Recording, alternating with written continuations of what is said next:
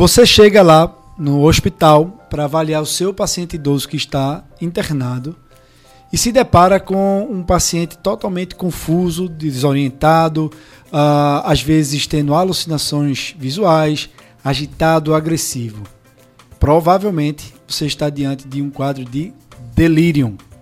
Esse é um quadro muito comum e que todo mundo que atende pacientes idosos precisa entender, saber manejar muito bem. Então fica aí que é sobre delírio que a gente vai abordar nesse novo episódio do podcast Gericlés Envelhecer com Saúde.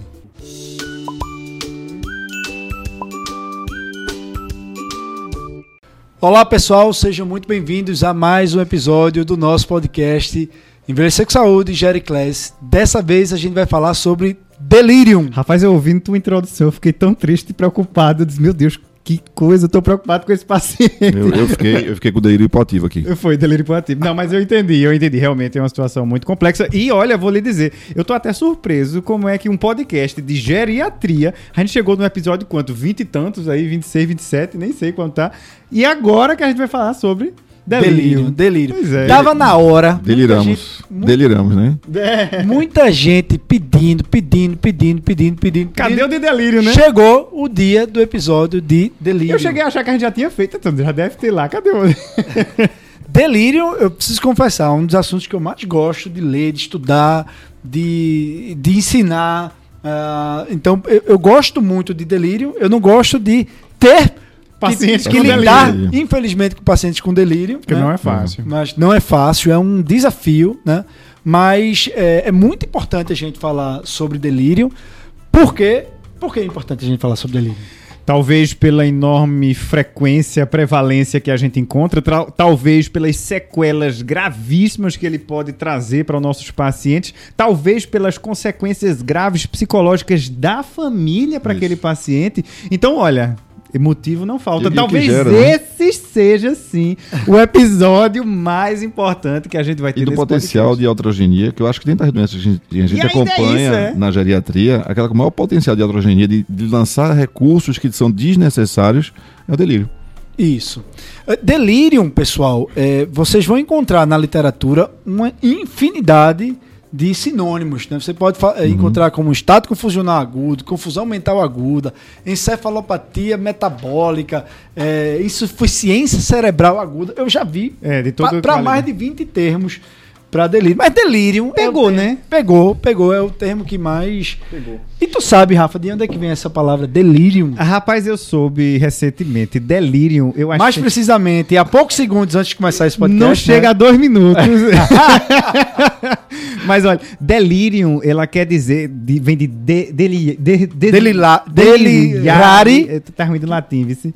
Do de, derrilhar, de, de descarrilhar o trilho, né? Quando... Sair do trilho. Isso, pronto. Aí então o delirium vem daí, né? De você sair do trilho é mais ou menos isso que acontece mesmo. A gente vê o paciente meio fora do trilho. É o idoso que sai do trilho, volta pro trilho, sai do trilho, volta pro trilho, porque a gente vai ver que uma característica do delírio ele é ser Exato. flutuante. flutuante. Né? E é aquele paciente da família que vai chegar pra gente, doutor, Assustado. papai começou com demência.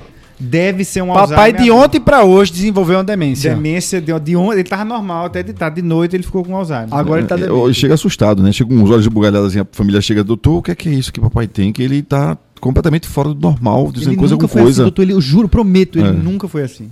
Eu até digo à família, fique calma que ele ficou bem já, ficou normal, ficou, então fique tranquilo, que é solucionável. Então, ó, só para resumir, pessoal, o que é que vai vir nesse podcast aqui nos próximos minutos, o que é que a gente vai discutir? A gente vai falar um pouquinho sobre números, números impactantes de delírio, né? Consequências que o delírio pode trazer, né? Uh, como reconhecer um paciente que está se apresentando com delírio, como diagnosticar delírio, né? Diante do diagnóstico de delírio, o que é que você precisa investigar, né? Etiologia daquilo. A ali. etiologia do problema e, por fim, como manejar e prevenir delírio. Esse é o nosso roteirinho de hoje, da nossa conversa hoje aqui, desse tema que, como eu disse, eu gosto muito de falar. E falando de números, né? Falando de números, pessoal, delírio é, é raro, é raro, raríssimo, é frequente, é muito comum. E aí? Delírio é uma das coisas mais comuns de se ver, né? Estima-se que cerca de 75% dos pacientes internados em UTI vão desenvolver delírio em algum momento. Eu, se eu tivesse dizendo aqui 100%, talvez eu acreditasse. 15% dos pacientes que chegam em emergência, eles vão poder ter esse diagnóstico e até 50% dos pacientes com cirurgias cardíacas, por exemplo. Então, é, é extremamente comum quando acontece alguma agressão de alguma forma e a gente perde mais ou menos a noção do que está acontecendo. 80% dos pacientes em cuidados paliativos vão desenvolver delírio. Vão né? desenvolver Existe, delírio. inclusive, o delírio terminal, né? Ou seja, a gente está falando de uma condição aqui muito, mas muito comum mesmo. Né? E que às vezes não e é reconhecida. É, é isso que, exatamente. Porque às vezes não é reconhecida. Ah, isso é normal, é encarado como isso é normal, é assim mesmo. É então, porque... então aquilo que a, que a gente estava comentando, né? Começa a autogenia. Não, isso é um AVC, faz jejum que aumenta o delírio, vai para fazer o exame e começa essa cascata. É. E, e por que, que a gente pode dizer que delírio é um grande problema para o idoso? Porque além de ser comum, ele traz graves repercussões. Né? É, delírio o, o, idoso que desenvolve delírio, ele tende a ter um pior prognóstico. Né? Ele tende a ficar mais tempo internado, ele tende a ter maior chance, por exemplo, de ficar mais dependente, de ter declínio cognitivo maior, persistente. Né? A gente diz que delírio, ele é um grande... Eu costumo dizer que delírio, ele é um grande acelerador de demência. É um empurrãozinho na ladeira. O cara, todo mundo tá descendo a ladeira. Mas aí o delírio é aquele empurrãozinho. Então, eu costumo, agora, dizer, agora... eu costumo dizer também que muitas vezes um paciente que desenvolve delírio, ele nunca mais volta a ser o mesmo de Nunca antes. mais ele volta a ser E aumenta a morbi e mortalidade. É uma coisa que eu ficava pensando, como é que aumenta a mortalidade do cara delirando na cama? Porque, na verdade, as consequências que decorrem a partir daquilo ali, ele puxa um acesso central, aí vai pegar outro acesso central e vem um acidente, ele levanta da cama delirando, cai, bate a cabeça. Então, são essas consequências que você vai ter no aumento Ou da mortalidade. Ou por ele estar delirando, uh, as pessoas é, é, introduzem medicações, Isso. às vezes de forma inapropriada. O tratamento é pior do que, que a doença. perpetua ali o paciente sonolento, broncoaspira, Isso. ele passa mais tempo internado na UTI, passa mais tempo internado no hospital, ele acaba indo mais necessitando mais de uma transferência para uma instituição de longa permanência. Isso. Então, delírio está associado a mortalidade maior, como você bem disse. Agora, Daniel, fala para a gente como é que a gente vai dar o diagnóstico. Mas calma, Rafa, vou, a gente vai chegar lá. Sim, eu quero Mas uma saber. coisa que eu, que, eu, que eu queria lembrar para vocês é o seguinte. Isso eu me lembro quando a gente foi. Em 2018, hum. a gente foi fazer um curso em Harvard, nós três. Sim. Né? E a gente teve aula com um cara que é um dos maiores experts de, de delírio do mundo, que é o Dr. Marco Antônio, é, Ed Marco Antônio. E foi ele que, inclusive, escreveu o artigo de revisão da New England de delírio. Uhum. E aí eu me lembro muito bem que ele colocava um slide lá, logo no começo da aula, ele colocava um slide assim, como se pensava como se olhava para o delírio na década de 90. Década de 90, não muito tempo atrás. Ontem. Se brincar, foi a década que tu nascesse, não foi, Rafa? Foi. Nascesse em que ano? Eu nasci em 88. 88. 80, 80 ainda. Tu não é tão novinho assim, não. Tu é de 70, né? Não, sou, sou da década de 80, tá? É, mas aí ele colocava lá, como se olhava para o delírio na década de 90. Sabe como é que se olhava? Sim. Achava que delírio era uma coisa normal, normal Sim. da idade. É normal ficar meio biruta ele até autorizou o sistema. É normal ficar meio, meio biruta durante o internamento. É, não tem muito o que fazer, né? Não tem muito o que fazer para prevenir. Nada que um bom e velho Aldol ou diazepam não resolva. e é uma coisa que depois do paciente ir para casa vai se resolver. Né? Hoje a gente sabe que é completamente diferente. Se tem o que fazer, e a gente vai falar no final da aula o que é que se tem que fazer para prevenir. Uh, não é algo que é necessariamente transitório. A gente sabe hoje que boa parte dos pacientes, pelo menos ali 20% dos delírios, eles podem ser delírios persistentes, persistentes né? persistir, e tem uma consequência grave como essas que a gente falou aqui, como eu até disse. Quem tem delírio muitas vezes não volta a ser o mesmo. Exato. Né? É, nos persistentes, só o cuidado de você não deixar uma causa reversível passar despercebida, né? Exato, exatamente. Então, é, a gente tem que entender. Agora, Rafa e Fig, apesar de delírio ser comum, como vocês bem disseram aí, de delírio trazer todas essas repercussões que a gente já citou aí, aumento de mortalidade, internamento prolongado, essas consequências todas. A gente já viu que delírio é um grande problema. Apesar de tudo isso, delírio continua sendo sub-reconhecido na prática. As pessoas não conseguem identificar, eles não entendem que aquela alteração, na verdade, é um delírio, aquilo tem um diagnóstico e aquilo precisa ser abordado como tal. É, existem estudos que mostram que até 60% a 70% dos pacientes com delírio, eles não são reconhecidos. E não são reconhecidos em instituições de ponta, inclusive. Tem estudos em instituições de ponta, Sim. que presumivelmente era de profissionais topados, Uhum. não reconheciam o paciente com delírio. Eu, eu acho que até pela característica com você estuda delírio, né? Você vê que tem dois tipos, né? Tem o hiperativo e o hipoativo. Boa. A gente começou falando daquele delírio hiperativo, que é fácil. O cara começa a jogar, puxar, arrancar a veia, jogar copo na parede, brigar, ficar agitado, agressivo. E o hipoativo, que passa despercebido muito frequentemente porque as pessoas não, não têm atenção que aquilo pode ser um delírio. Boa, Fig. O delírio hiperativo, ele salta aos olhos. O paciente está com o, o- o diagnóstico escrito na testa que ele está ali com delírio hiperativo. Ele chama a atenção de todos, chama a atenção do- da equipe de saúde, então ele é mais prontamente, mais facilmente reconhecido, diagnosticado. Já aquele idoso que está ali embotado, sonolento, que passou o dia dormindo, está um pouquinho confuso, aquele ali pode passar, costuma passar muito desapercebido. Ninguém liga pra ele. Então, É, o eu- hiperativo, inclusive, que é o que tem uma menor prevalência, o hiperativo, né? Que é ali em torno de 25%, e o, o delírio hipoativo desse paciente que você falou, sonolento e tal, embotado, ele vai, tá, vai ter até 75% dos Ou seja, casos. o hipoativo ele é muito mais comum. Muito e normalmente ele é o que traz, está associado a um pior prognóstico. Inclusive- Provavelmente por isso, por não Isso. ser reconhecido. né? É, e é aquela história, né? O paciente pode oscilar entre os dois. Ele pode estar no hiperativo, depois ir pro hipoativo, né? E aquele idoso Vai que estava dando né? problema, agora não, ele tá quietinho, tá de boa. Aí todo mundo fica feliz porque ele tá quietinho, mas na verdade ele tá delirando ali, precisando ser rever- tratado, revertido ou é, é, manuseado. Isso. E outra importância da gente falar de delírio é porque, uma vez reconhecido o delírio, a gente tem que entender o que é que está por detrás do delírio. Porque muitas vezes o delírio é, é a clássica ponta do iceberg. Tu já visse alguma, algum slide com Não. ponta, com iceberg Eu- em geriatria? Aula tua com slide de iceberg, acho que não ter. Não, talvez uma, não. No máximo. Que história. Não, veja. Todas as aulas de Daniel tem uma. Não, não venha com essa não. Tem- Eu, é, eu só Todas. coloco hoje em dia em, em- Delírio, em é? delírio, Sim. porque tá.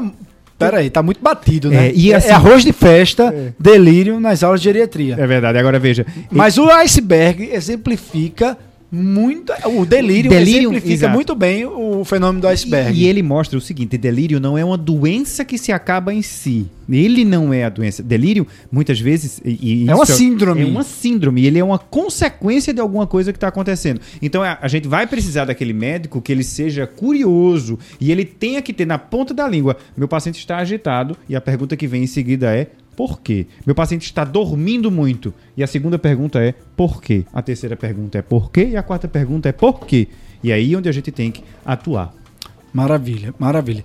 Então, é, diz aí pra gente, Rafa e Fig, qual é a característica básica, principal de um paciente que, que, que, que desenvolve delírio? O que é que, que, é que faz a gente pensar que ele possa estar desenvolvendo um quadro de estado confusional agudo, de delírio?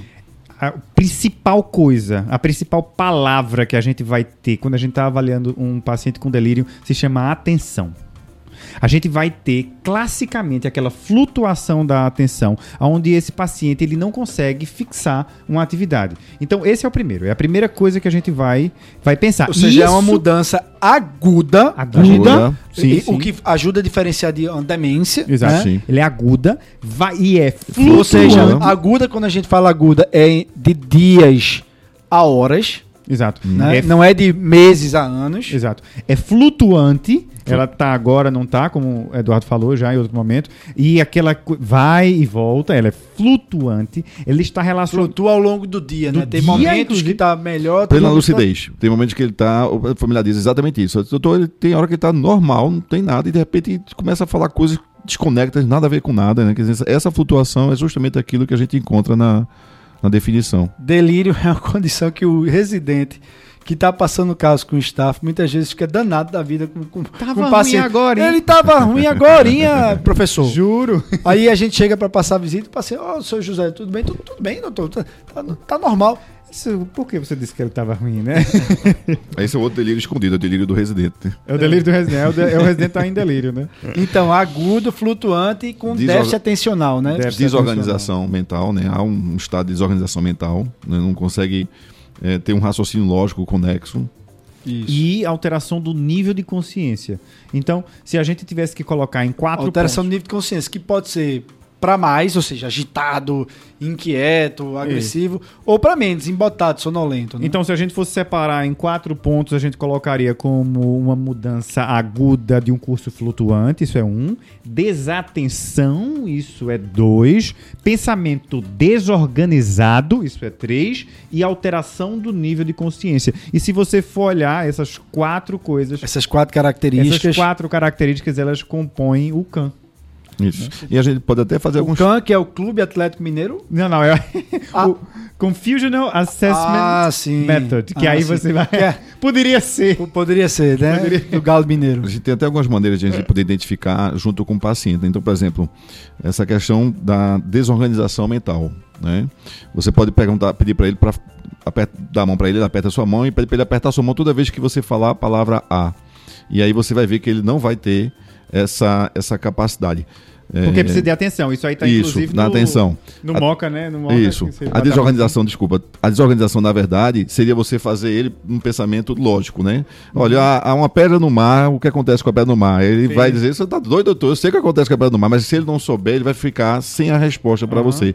E essa realmente é da atenção seria você pedir para ele fazer, é, para ele apertar sua mão toda vez que você pala- falar a palavra Ah, A, e ah, você começa a ah, conversar legal. com ele, ele vai apertar ou não sua mão. Que inclusive entra no rastreio. Então, então a gente está falando aí de como identificar, como rastrear Isso. um paciente idoso com delírio. Né? Então a gente já falou aí do CAN, que é o, o método mais conhecido, é, já, é, é, já bem consolidado e já ah, é, estudado na nossa população brasileira, já tem a versão traduzida para mais de 20 idiomas, né, o CAN. Então é o método mais... E do CAN existem Eu? muitos outros É, isso que eu ia dizer. Do Can, eu? Exatamente. é. Do, o método E- do can. Do, Do can. can, pronto. sabe? E do CAN É decorar. vieram, foram criadas outras baterias baseadas, originadas né, no, no CAN. É, mas existe uma forma que de rastreio ultra breve de delírio que eu costumo utilizar muito na minha prática, que é muito rápido, Exato. muito simples. Diz aí, Rafa. Como, Eu, como é? eu tenho uma história sobre esse, esse rastreio ultra breve. Eu, eu tava num, num dos meus rodízios durante a residência de geriatria, foi num hospital em Ohio, em Columbus. E eu não, não conhecia esse rastreio. Nessa época eu ainda não conhecia. E quando eu tava lá, a geriatra que eu tava rodando com ela, eu acompanhava ela, toda vez que ela entrava no quarto, lá o geriatra, nesse hospital que eu tava, ele era chamado, feito, a gente chama nefro aqui. O nefro vai lá, dá o parecer e vai embora, né? Indica diálise ou não. Aí o geriatra era assim, ele era parecerista. Aí a gente ia dar o parecer da geriatria. O paciente estava com delírio, 90% dos chamados eram pacientes com delírio. A gente ia para dar parecer de delírio. Aí ela chegava e fazia. é, quais os meses do ano de trás para frente? Todos os dias a gente fazia essa pergunta 10 vezes. Com todos os pacientes que a gente entrava. Era a mesma pergunta que ela fazia. Ela perguntava qual dia da semana e quais os meses do ano de trás para frente. E era engraçado que a gente usava e a gente usa é, todos os dias. Então a gente avaliava a progressão da melhora do delírio. Então todo dia a gente ia lá e perguntava: olha, ele agora chegou em junho. Olha, ele agora chegou em março. Rodrigo, tá vendo? Aí, agora Aí- acertou tudo. E aí eu me lembrei de que hoje a gente tá gravando esse podcast, né? Hoje, no dia que eu tô gravando, a gente tá gravando esse podcast. Ontem eu tô com uma paciente minha internada na UTI, uma paciente muito querida minha do consultório, internou com uma pielonefrite. E ela tava na UTI, chegou no primeiro dia com delírio. E aí eu fiz o, o- esse rastreio ultra breve. A gente ainda não citou, não comentou o que é que é o rastreio ultra breve, é você pedir para o paciente dizer os meses do ano de trás para frente, do último de dezembro até eh, janeiro, Uhum. e pedir para dizer o que dia da semana é hoje. Que né? é isso que a Se errar os dois, a gente diz que o rastreio é positivo, você deve aprofundar a, a- a avaliação. E aí eu Quais são os meses do ano aí? Repete, Rafa. Eu não vou dizer não. Deixa e eu aí, no primeiro dia do internamento dessa paciente, ela se confundiu toda, se atrapalhou todinha. Aí ontem, ela já estava bem melhor, já estava 48 horas de antibiótico, é, eu fiz um rastreio de novo, ela acertou, bati palma, é, dona- fulana, a senhora tá, tá muito melhor. E aí, quando foi hoje, quando eu abri a porta. Bom dia, dona já Fulana. Já ano." sei, o senhor vai me perguntar hoje sobre os, os meses do ano. Eu disse, ia. A senhora tendo lembrado disso aí, eu não vou nem mais. Aí ela, eu treinei. Treinei. Ou Mas é- seja, mas- mas- o antibiótico tá fazendo efeito, o delírio tá, tá indo embora. Tá Mas isso é fantástico você falar assim, porque veja, se é algo que ao conhecimento médico do dia a dia a gente não detecta, se a gente não souber que ele existe clinicamente, como a gente estava comentando, é porque muitas vezes você vai precisar de uma ferramenta diagnóstica. E tanto o rasteio breve como o CAN vão lhe ajudar, lhe auxiliar. Não são eles os definitivos de diagnóstico de um delírio, é o- é o contextualização, na verdade, mas eles são ferramentas importantíssimas com sensibilidade e especificidade para diagnóstico do delírio. É. Existe uma outra ferramenta que não precisa necessariamente a gente é, detalhar ela, mas é uma ferramenta que tem ganho muito espaço na literatura, que é o 4AT. 4, número 4AT. Essa é uma ferramenta é, que foi criada é, Dr. Alasdair, que é, é, é, da Escócia, e ele fala, é, ele é um dos principais estudiosos de delírio no mundo. Ah, daqui a alguns dias a gente vai ter a oportunidade de, de, de estar com ele ah, no, No congresso. E ah, é outra ferramenta que tem ganho espaço porque ela é muito sensível eh, em vários cenários, tanto em UTI como em, em enfermaria, co- como na emergência, e também é muito rápido de ser aplicada. Então, 4AT, e nós, inclusive, já temos um post sobre o 4AT no nosso Geritools, né? Na, No no, Geritools. no nosso, na nossa linha editorial Geritools, nós já, já e, e no publicamos. curso também. É. Bom, E, É. e uma coisa importante, Daniel, e agora seguindo só com o nosso raciocínio, existe uma coisa que eu gosto muito de dizer. O delírio ele vai aparecer em algum paciente dependendo de dois fatores. Esse fator, esse fator pode ser da agressão ou do agredido. Então, existe exatamente uma diferença muito grande entre aquele tipo de agressão. Por exemplo, você vai ter uma pielonefrite com sua paciente grave, que teve sepsia, ela ficou na UTI, e foi uma paciente jovem. De repente, pode ser que aquilo ali nem seja um grande problema. E ela não tenha um delírio maior. Agora, se aquilo ali acontece num outro paciente um pouco mais frágil, aquilo ali, de repente, pode ser muito mais fácil de desenvolver delírio. E às vezes, uma agressão muito simples pode ser simplesmente capaz de causar o delírio. Então você tem ali uma cistitezinha leve, um ardor a urinar e aquela idosa de 95 anos que já tem uma demência, que é fraquinha, que anda com dificuldade, aquilo ali para ela vai ser um delírio grave e ela vai ficar completamente é, Perfeito, Rafa. O que você colocou aí, a gente precisa ter em mente a, a relação entre fatores predisponentes e fatores precipitantes. Fatores predisponentes é o que você disse, do agredido. Uhum. Então, qualquer pessoa, qualquer pessoa pode desenvolver delírio. Bebê, inclusive, existe, existe delírio em bebê. Então, qualquer pessoa pode desenvolver delírio, mas o delírio ele tende a ser mais frequente e mais facilmente vai ocorrer em pessoas que têm mais fatores é, predisponentes. Né? Então, é o principal, o principal fator predisponente para delírio é Demência. idade Quer avançada. dizer demência, não é demência. Idade avançada e dem- demência. Ok. Então, é o idoso que já tem algum grau de comprometimento cognitivo prévio. Tá? Bem. Esses são os dois, as duas populações de, que, que, que são mais vulneráveis a desenvolver delírio. Um jovem pode ter delírio? Pode, mas o fator precipitante tem que ser mais Muito grave, agressivo. mais agressivo. É o que você disse ali. Uma jovem pode ter um delírio diante de uma sepse urinária, por exemplo, um choque séptico. Ela pode ficar confusa. Já uma idosa frágil, com uma demência de base, que vive numa instituição de longa permanência, multimórbida, basta uma mera cistitezinha para ela desenvolver delírio. É o drogado, o jovem drogado, né? Se for por dar um exemplo máximo aí, não tem doença, tá, droga, tá se drogando e ele vai ter o delírio, né? Da droga. E isso é tão importante, pessoal, que aí eu vou usar um exemplo que eu já tive de uma paciente minha que eu tive e que eu sempre eu costumo citar muito esse caso dessa minha paciente para os residentes. Foi o seguinte, é, me lembro como se fosse hoje, eu recebo uma ligação da, da filha dessa, da, da- dessa minha paciente, que era uma idosa, até então uma idosa robusta, idosa bem funcional, dirigia, e disse um belo dia ah, que a filha me ligou dizendo que a mãe, numa bela tarde, foi levar a neta na aula de inglês, dirigindo. Quando voltou da aula de inglês, A funcionária dela percebeu que ela estava confusa, desorientada. Confuso, confusa, confusa. E aí a filha me ligou. Daniel, doutor Daniel, o que é que eu faço? Eu disse, olha, leve dona Cicrana, dona, dona Fulana para emergência. Precisa ser visto o que é está acontecendo. Isso foi de manhã. Passou-se o dia, é, isso foi de tarde. É, Passou-se o, o, restante do dia, não tive notícias dela. Quando foi à noite, eu ligo para a filha: é, Olha, me dê notícias da sua mãe. Não, não, ela foi para emergência, chegou na emergência. O médico da emergência fez um sumário de urina e disse que estava com uma infecção urinária, uma cistite, e mandou, e aquilo era a causa do problema, mandou ela para casa com a medicação, com antibiótico. Aí eu já comecei a ficar preocupado, já comecei a ficar tenso. tenso. E foi, foi. Mandou para casa com que antibiótico? Com ciprofloxacina. Aí a minha tensão aumentou ainda mais, porque a gente sabe que quinolona é, é, predispõe delírio no idoso, né? Exato. Eu disse, olha, fulano, eu não tô é, eu não estou satisfeito com isso. Eu estou preocupado. Porque sua mãe nunca teve nada, do ponto de vista cognitivo, para estar tá desenvolvendo essa, esse quadro confusional.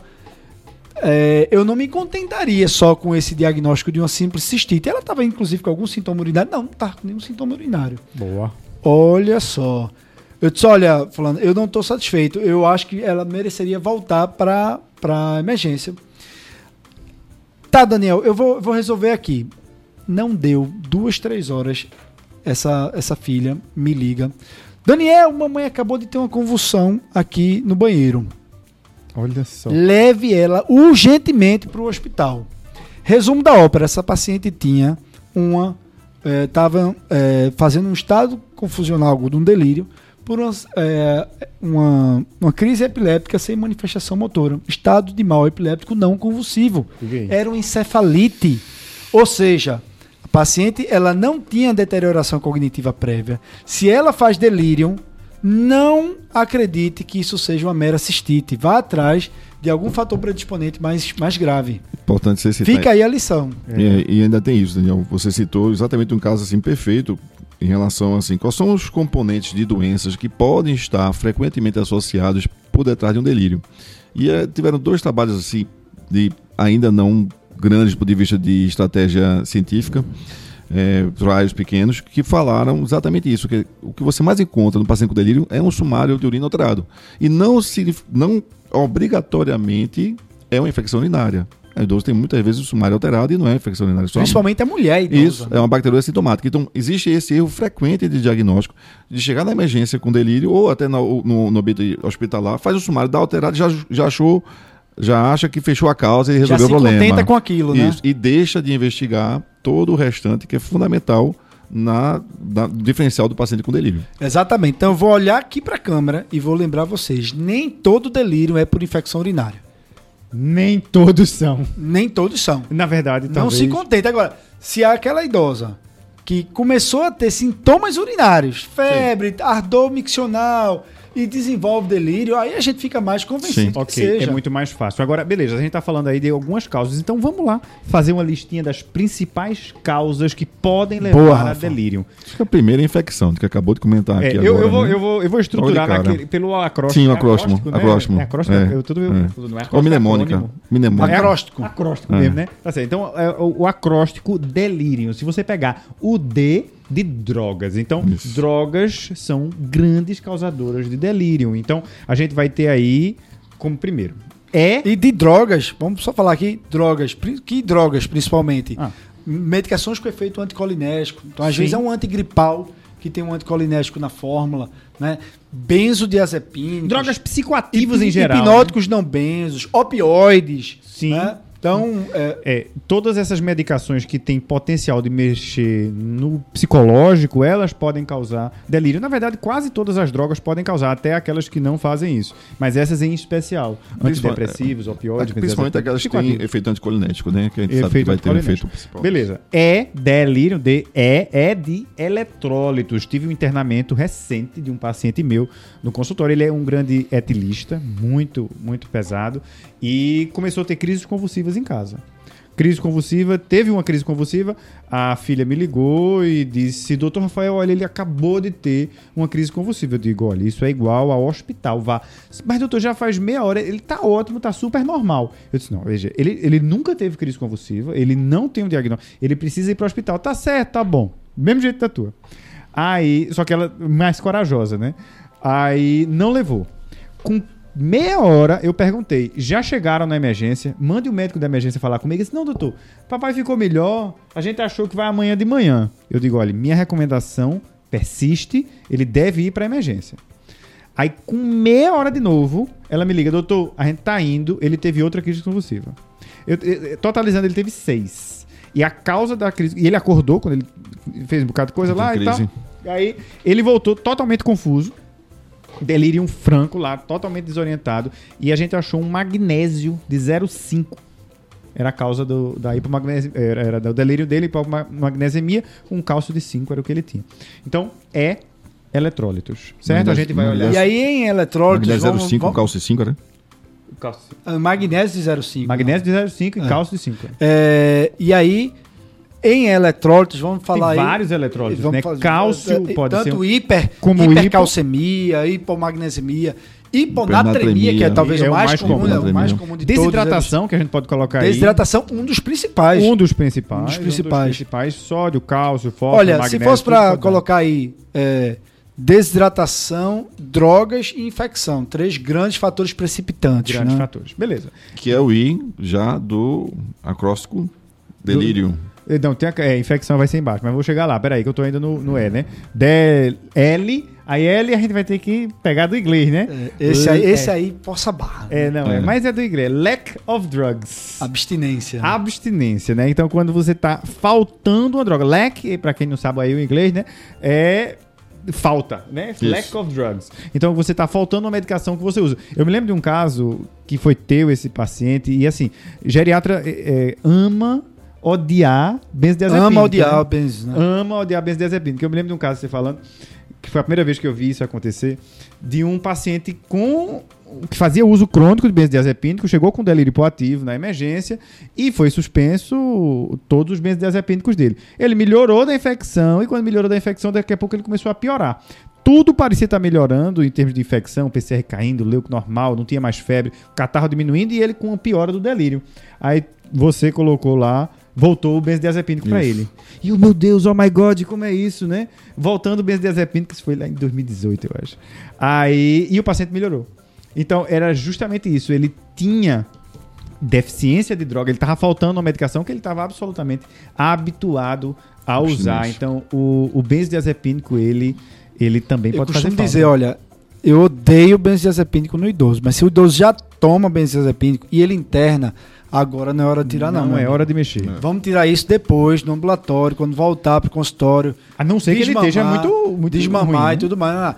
Mas tirar benzo, não. Você pode até tentar reduzir um pouco a dose, mas tirar não é a Tirar, hora não H. É, então, beleza. Delirium, D-E-L. Agora o I, I de infecção, que a gente já falou bastante E aí, aqui. principalmente infecção urinária e pneumonia, Sim, né? é, mas são- pode ser outras infecções. Como a, a encefalite e tal.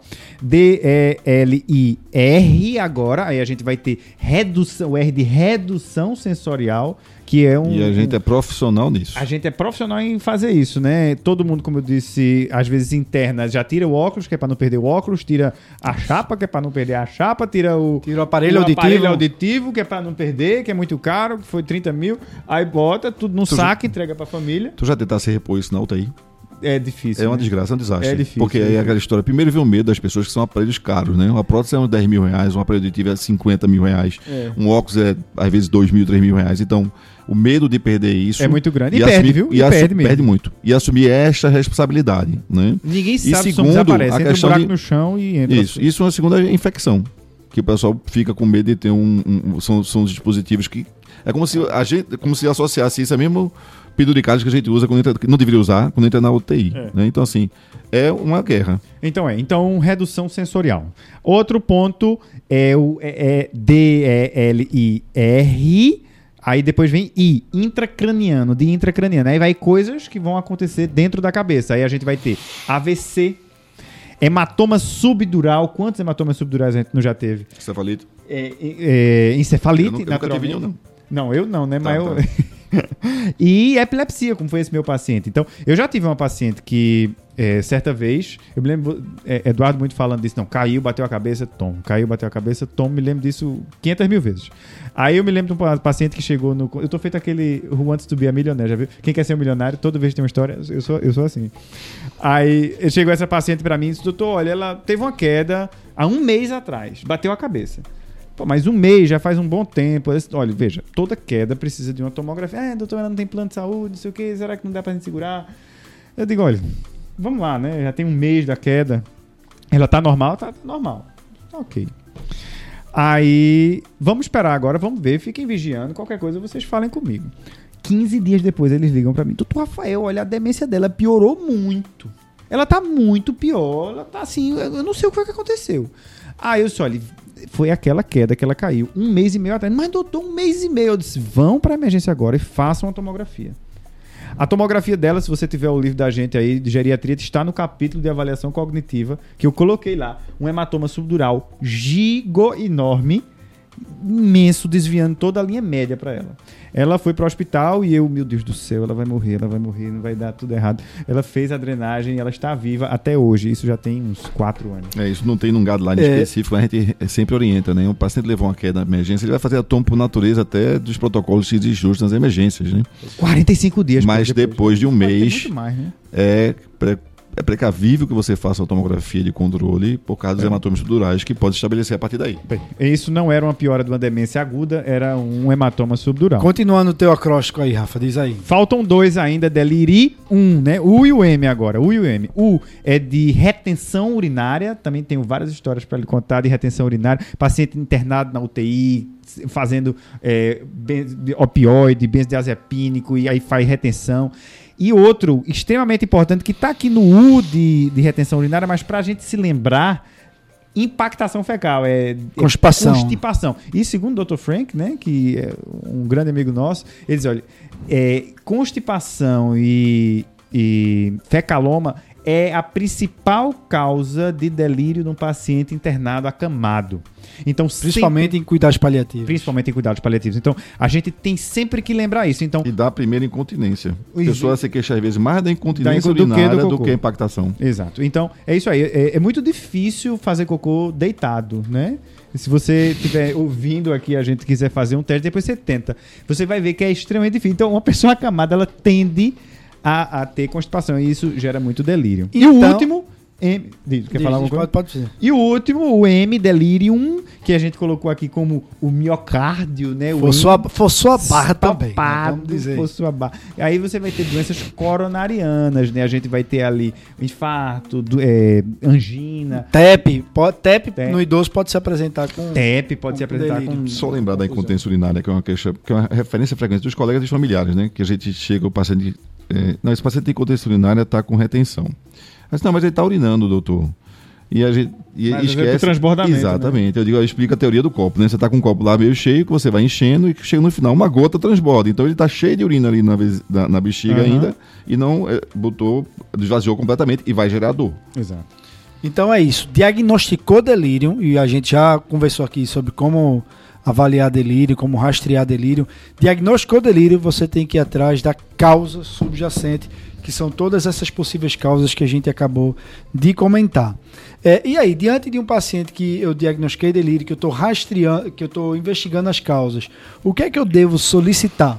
Como é que eu devo avaliar esse paciente? Né? Lógico você vai fazer o exame clínico, o exame físico ali, porque às vezes fica muito óbvio, você vai palpar o paciente e sente ali um bexigoma, né? Você vai ver ah, que o paciente pode estar apresentando um nistagmo, lembrar que a gente já teve caso de eh, síndrome de Wernicke, né? Intolerância, eh, deficiência de tiamina. Então lembrar aquela, aquele Meu delírio, primeiro paciente da residência. aquele delírio que você não está encontrando uma causa óbvia. Eh, não, ah, não, no up-to-date ele Ficar coloca... atento a isso. É. Inclusive, o UpToDate coloca aqui: delírio sem uma causa óbvia clara 100% é melhor deve você fazer logo reposição de tiamina. Mesmo. Botou, internou, você não tá óbvio o que é. Coloca. Principalmente naquele idoso que já está desnutrido, que é alcoolista. Mas reposição valendo, né? Naquela tiaminazinha. Não, né? é, é valendo tiamina para mesmo. encefalopatia de, É. encefali, é, encefal- é, Cefalopatia de Wernicke. encefalopatia de Wernicke, que é dose alta, Uhum. certo? Que, Nos primeiros dias, 500 miligramas de tiamina. Pois é, então a gente vai ter aí. Vai De 8 a 8 horas. Então, na anamnese, a gente vai ter que fazer uma investigação completa, né? Olha, quando começou, como foi que começou, foi agora, quanto tempo a gente tem aí, introduziu alguma medicação nova, retirou alguma medicação, tá tendo febre, tá tendo dor, a gente tá aí diante de algum outro sintoma associado, ah, tem tosse, tem disúria, teve uma vacina que tomou agora recentemente, teve alguma diarreia, sei lá, alguma coisa na história ali que possa nos guiar para saber o que é isso. Isso é da anamnese, mas de exames a gente tem alguns exames que a gente deveria pedir Bom, também. de praxe, a gente vai pedir exames laboratoriais, né? Depois você fazer, claro, você vai fazer anamnese, né? como você bem disse aí, é, o primeiro passo sempre é colher bem a história clínica, é, mas alguns exames laboratoriais podem ser super válidos, né? Hemograma, bioquímica básica, ionograma, função renal, função hepática, um sumário de urina, um sumário de urina ou urina tipo 1, dep- dependendo de onde você seja no Esteja aí, Brasil. é porque a gente fala É. que sumário de urina, mas tem, lugar que é sumário de AS. urina aqui, é AS, é, urina tipo 1, né, uma urocultura. São exames, é um- é- é exames básicos de rotina, né? Uhum. E uma neuroimagem, via de regra, a gente acaba pedindo uma neuroimagem, a não ser que tenha ali uma causa muito óbvia, né? Muito óbvia, o paciente não teve nenhum sinal de trauma, não teve nenhum histórico de, de- de traumatismo craniano, é, ele não tem nenhum sinal, Sinal focal, focal, não sinal convulsionou. neurológico focal, nenhum outro achado anormal neurológico, pode prescindir de uma neuroimagem. Mas, via de regra, a gente vai fazer uma, uma neuroimagem. Tomar cuidado só com os jejuns prolongados e desidratação, que terminam perpetuando esse delírio, né? Ok. E, eventualmente, a gente pode recorrer para um estudo do LCR, né? Aquele paciente que você está suspeitando de uma neuroinfecção, ele, principalmente ele está com uma infecção que O não tem um que faz a foco- crise convulsiva. Uma- o meu crise paciente que chegou convulsionando, eu pedi um, um, um- um LCR, ele, eh, antes de a gente ter o, o magnésio, oxe, o que é que está acontecendo aqui? Então, o, um LCR a gente fez e inclusive veio alterado. E lembrar só que assim, é uma dúvida frequente, né? É Nesses casos, nessas situações. LCR antes do exame de imagem ou exame de imagem antes do LCR? E aí volta a Exame de questão. né, volta a questão se o paciente tem ou não sintomas focais, se tem um quadro convulsivo aí eh, não diagnosticado de base, e aí você, você pode até lançar a mão do LCR antes do atomo se ele não tiver nada disso, mas habitualmente se faz exame de imagem antes do LCR. Ok. E agora, diagnostiquei delírio, fui atrás das causas. Como é que eu manejo o paciente que está agora com delírio? Como é que eu manejo? Nada que um bom e velho Aldol não resolva, Rafa, Vamos como, fazer o como seguinte, tava lá ele tá de- sem comer, com certeza. A Já gente, fez passa, diazepam, a gente passa uma sonda, amarra os braços, ao dó e diazepam. Primeiro, diaze- eh, primeiro depois o dó. É, primeiro Pra ele ficar calmo, bate uma Bota uma injeção. luva de boxe e Oi. prende ele no leito, E né? prende e ele no amarra. Exato. Pronto. Aí é esperar passar, né? Porque é normal. Fica tranquilo, quando for pra casa vai melhorar. Se a gente pudesse agora, nesse exato momento, botar a foto daquele cachorrinho botando sei, Né? né, sei, né, com, com C cedilha, né? É É, isso aí. então, é claro que nada disso que Rafael falou é correto. Rafael Mas é uma das coisas que a gente mais observa, né? A gente vai entender agora que tratar delírio, a primeira coisa que a gente tem que pensar é resolver a causa. É. A causa é a primeira coisa que nós. A gente acabou de. Na verdade, a primeira coisa que deveria ser feita seria prevenir delírio. Sim, sim, sim, sim, claro. Desde o Não momento que ele aquele paciente É porque, interno- você, internou no hospital. é porque você fez a pergunta. Ele tá com delírio agora na sua frente. Aí eu não tinha mais como prevenir, né? vai prevenido. Mas a primeira coisa que tem que ser feito É não porque- deixar acontecer, Porque né? delírio é uma condição prevenível, potencialmente prevenível. Até 40% dos casos de delírio, ele po- pode ser prevenido, né? Então, internou um paciente idoso no hospital, já tem mais chance de ter delírio. Já vamos adotar as estratégias de prevenção. Porque essas estratégias de prevenção serão as mesmas que a gente vai utilizar, inclusive, para o manejo do delírio. Sim. É, eu- eu- Agora, suponhamos que o paciente, Rafa, é, a pergunta que eu fiz para você. Já está com delírio, Pronto, o que, é que a gente já vai está. fazer? Já está. Depois a gente vai falar de, pre- de como prevenir. Tá. né? Ok. Então ele já está com delírio na nossa frente, agora a gente precisa tomar uma conduta. E é aquilo que eu estava falando. A gente identificou a causa, a gente sabe exatamente o que é que a gente vai fazer, então a gente precisa tratar essa causa. Então, vamos ali repor o magnésio, vamos tratar esse cálcio, vamos entender o que foi que fez aquilo acontecer. É uma infecção urinária, vamos tratar aquela infecção urinária, vamos tentar resolver aquilo. Vamos trazer coisas familiares para ele de casa, vamos informar para ele. Aí a gente já está entrando em uma comunicação mais, mais adequada. Vamos dizer a ele, olha, a gente tá, o senhor está com infecção urinária, o senhor está agora no hospital. Aqui meu nome é Rafael, a gente está cuidando do senhor, tá tudo bem. A gente vai se organizando devagarinho e as coisas vão melhorando. Tentar colocar aquele ambiente o mais familiar possível, né? De repente, às vezes a gente vai trazer itens de casa, colocar ali, que já está entrando um pouco na prevenção, que também é por aí, mas a gente vai trazer coisas familiares, a gente vai pedir para a família chegar junto, ó, gente, fica ali do lado dele, dá um apoio, explica o que está acontecendo, seja repetitivo em dizer que estão aqui do lado, que a gente está no hospital, que está tratando uma infecção urinária.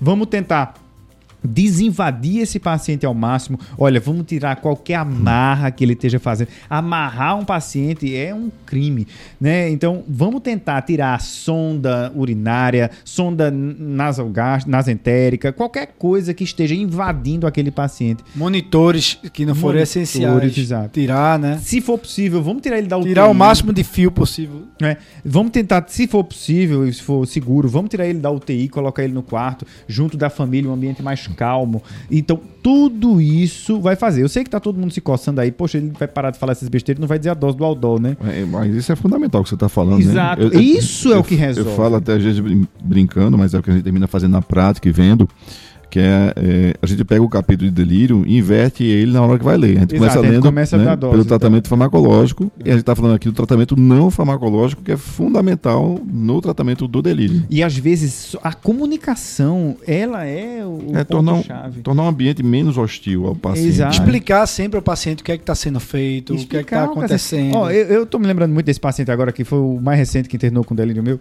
E, e eu cheguei lá, tava a técnica braba com ele. Na hora que eu entrei na UTI, tava ele brigando com a técnica. Eu disse: o que foi que aconteceu? Eu disse, se eu boto o oxímetro, ele joga fora. Eu boto o oxímetro, ele joga fora. Eu digo, você disse a ele o que tava fazendo. Eu já disse de manhã. Eu disse, você tá entendendo que ele tá doente? Que ele teve um monte de crise convulsiva, que ele tá num ambiente hostil, ele não enxerga esse meu paciente. Ele não tá vendo o que você tá fazendo, ele não tá ali enxergando. Então, vamos tentar Ambiente frio, no ambiente geralmente. gelado. Aí eu cheguei pra eles, seu fulano, aqui é Rafael. Ele tava meio confuso, não me reconheceu nesse dia. Eu disse, olha, eu vou fazer o seguinte, eu tô precisando ver um negócio no seu dedo aqui, pra ver o oxigênio como tá. Eu posso colocar? Aí ele, pode. Aí eu botei e deixei o negócio no dedo. Aí a, a técnica saiu braba. Ah, não sei o que, não sei o que, não sei o que. Veja, a única coisa que eu fiz foi avisar. E ele conseguiu entender. E deixou, e ficou lá. Pelo menos uma hora que eu tava lá, ele deixou o negócio no dedo. Então isso é uma coisa, né? Então ambiente, comunicação adequada, tirar as coisas que Então, estão invadindo, E, o que assim, mais? E, o- e o cuidado, O que eu o esqueci? zelo, porque a gente, a gente diz assim, não, traga foto familiar, coloca aqui no quarto para ficar lembrando a família e tal. Aí o pessoal, às vezes, coloca a foto de um lado contraproducente ao olhar do paciente habitual. Sim, tem que tá botar no lugar certo, né? De É, forma tá que ele veja. na cama e ele tá no pé da cama as fotos. Ou então, outro dia foi uma televisão, você traga aqui uma série para ela assistir, porque ficar olhando para esse teto branco o dia todinho ninguém merece. É Aí bota a câmera, a televisão no pé da cama, a paciente olhando pro lado também, não adianta nada, né? Tem que, ter, É, é. tem que ter efetividade no tratamento não farmacológico. Tá, ok. É, então, essas são as essas, essas medidas não farmacológicas todas que você citou, Rafa, são de fato as medidas mais seguras e de fato as medidas mais efetivas, mais eficazes. Muito, muito, Né? mas de longe é o mais efetivo. Então, é o que são indicados em, em- em a gente tentar fazer em todos os pacientes. Um ambiente mais calmo, mais tranquilo. mais claro, um ambiente mais. Eu sempre digo pro paciente, esqueci de dizer isso. Toda vez que você chega no quarto, o dia tem que ser muito dia e a noite tem que ser muito noite. Então, de dia é luz, é. Todo dia eu chego É. de manhã cedo para avaliar meus pacientes internados. Sabe Eu da passo- janela. Normalmente eu passo de manhã cedinho. é, de- antes de ir pro consultório, eu passo para fazer as visitas no hospital. E eu já saio abrindo a janela. Eu Abrindo... faço a mesma coisa. Gente, bora 8 horas da manhã. Isso é hora de estar na cama, dona Fulana. Eu, Vou logo abrir aqui a. a- a- eu chego na janela lá. Eu que, que escurinho gostosinho é esse? É. Quem já se viu Não, isso? eu- eu- essa paciente que eu comentei agora há pouco, da pielonefrite, que, que um delírio, né? Eu cheguei ontem no quarto, tava escuro. Daqui a pouco, cuidado que tem morcego por aqui. A senhora tá in- internada no hospital ou numa, numa caverna? Me diga aí. Aí hoje, quando eu entrei, que foi quando ela disse. Quando ela disse que. Tô treinando. Tô treinando, ela já foi brincando. Hoje não tem morcego aqui, não, viu, doutor Daniel? o quarto todo claro e ela já dizendo: hoje o senhor não vai encontrar morcego aqui, não. É, então, é deixar o ambiente calmo, Claro, é, claro. Muito bem. E medicamento?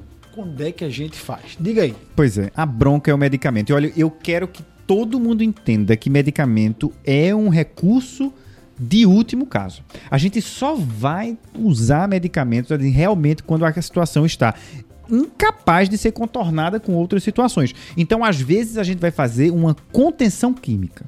Porque você pode amarrar uma pessoa ou fazer o dó para ela. É, é- é- mais ou menos semelhante. A gente está fazendo uma contenção química. Então, o remédio vai entrar nesse contexto. E a gente sabe que o uso de medicações em pacientes que têm delírio, ele aumenta a mortalidade. Então, se a gente fizer medicações para aquele delírio, aquele paciente tem uma chance maior de morrer, tanto pelo que Eduardo falou. A gente vai ter efeitos colaterais de medicações, a gente vai ter é, eventos adversos relacionados à administração da medicação, como retirada de acesso e por aí vai. Então, Disfagia. e outras coisas como a disfagia e tal. Mas tudo bem, a gente já fez de tudo, pelo amor de Deus, está todo mundo se O acabando de paciente agonia. está oferecendo risco a ele, à, à equipe. Do Essa é a entorno. frase-chave, esse é o ponto-chave. O paciente oferece risco a ele ou a alguém que cuida dele. Então, aí, esse paciente precisa de fato de alguma contenção química. E aí, a gente tem algumas opções. No caso do delírio hipoativo, a gente tem um total de zero opções, né? A gente não vai fazer nada para ele. Existem alguns estudos do Aldol, mas não se É, usa eu na vi, prática, no UpToDate né? ele não diz usa, Não é isso. endossado. Não. Isso É, não é no endossado. UpToDate ele fala do Aldol no paciente com delírio hipoativo, mas isso ele- Não é endossado. Não é endossado. Não, tá não, aceito, tem. não é uma- Não, fundamento. deve não- ser feito. É, não, não tem deve ser guideline, nem Na tá verdade, endossado. pessoal, o antipsicótico ele vai transformar um paciente Num em delírio delírio hi- hipoativo em hipoativo. hipoativo. Acabou. Pronto, é acabou. isso aí. Acabou. Você, É exatamente você isso. resumiu minha fala. Tá? Então, É, é isso que eu ia comentar. Assim, essa angústia da gente fazer a medicação, e é natural, né? Porque a gente vai muito na, na parte da, do remédio mesmo para poder atuar. É, tem que lembrar que no delírio, ele, ele nem previne e nem cura o delírio. Não Ele- faz nenhum dos dois. ele faz isso. Ele transforma o delírio hiperativo no hipoativo, que é mais Pronto, confortável acabou. de tratar. É Acabou, isso é isso. Beleza, mas a gente precisa fazer, a gente agora tem que fazer alguma coisa pra ele. Então, vai o bom e velho Aldol como talvez uma opção ali de primeira linha, que talvez seja uma das que a gente menos gosta de fazer, mas ele ainda é uma opção. Lembra? A vantagem do Aldol é que ele pode ser feito por via oral, por via endovenosa, por via intramuscular, por via subcutânea. Exato. Por todas as vias. É, lembrando É- que via oral é a melhor via pra fazer o Aldol, né? É a via- mais segura. É a mais segura. A via venosa, ela tem um risco Risco maior. aumentado de fazer um alargamento do intervalo É. QT. Em alguns lugares é até proibido. Eu trabalhava Eu no- não gosto. Eu trabalhava não gosto de fazer no venoso, não. que- Não, é, é- é é permitido, desde É. que você. Não, mas assim, a chefe Primeiro, gente... faça dose baixa, você monitora o intervalo QT, porque pode alargar Ok, QT, é. pode levar a arritmias malignas como a tossada de Mas é, lá a chefia da UTI, onde eu trabalhava, ela dizia assim, não pode fazer. Aqui não se faz. Na nossa UTI não se faz. Mas a gente sabe Eu que- faço mais, eu recorro mais realmente ao intramuscular. E já vi UTIs fazerem intravenoso, mas é como o Gomes está dizendo, É, vai de é. caso a caso. E é dose pessoal. baixa, tá? Dose É vai 0,5 a 1, no É. máximo 2 miligramas. Às vezes até 0,25, a gente vai ali até 2mg, 2mg e, e acabou. Po- Pode ir até o teto de 4,5. Em ambiente não UTI. No ambiente de UTI, você pode ultrapassar essa dose de 4,5 dia, tá? Não é problema, porque você vai estar com monitorização. Então, Uhum. o pior que pode acontecer é um rebaixamento de nível de consciência, e se não for a questão do intervalo QT. Mas em ambiente não UTI, é uma dose máxima do dia ali até 4,5 por conta dos sintomas extrapiramidais, que aí vem queda, disfagia, consequências. E lembrar que o antipsicótico, por si só, boa parte dos antipsicóticos tem efeito anticolinérgico, Sim. então eles podem, então, além de tratar, Precipitar. precipitar. Sim. Exato. Certo? Aí vem outras opções, como risperidona, olanzapina e quetiapina, são as que a gente mais utiliza.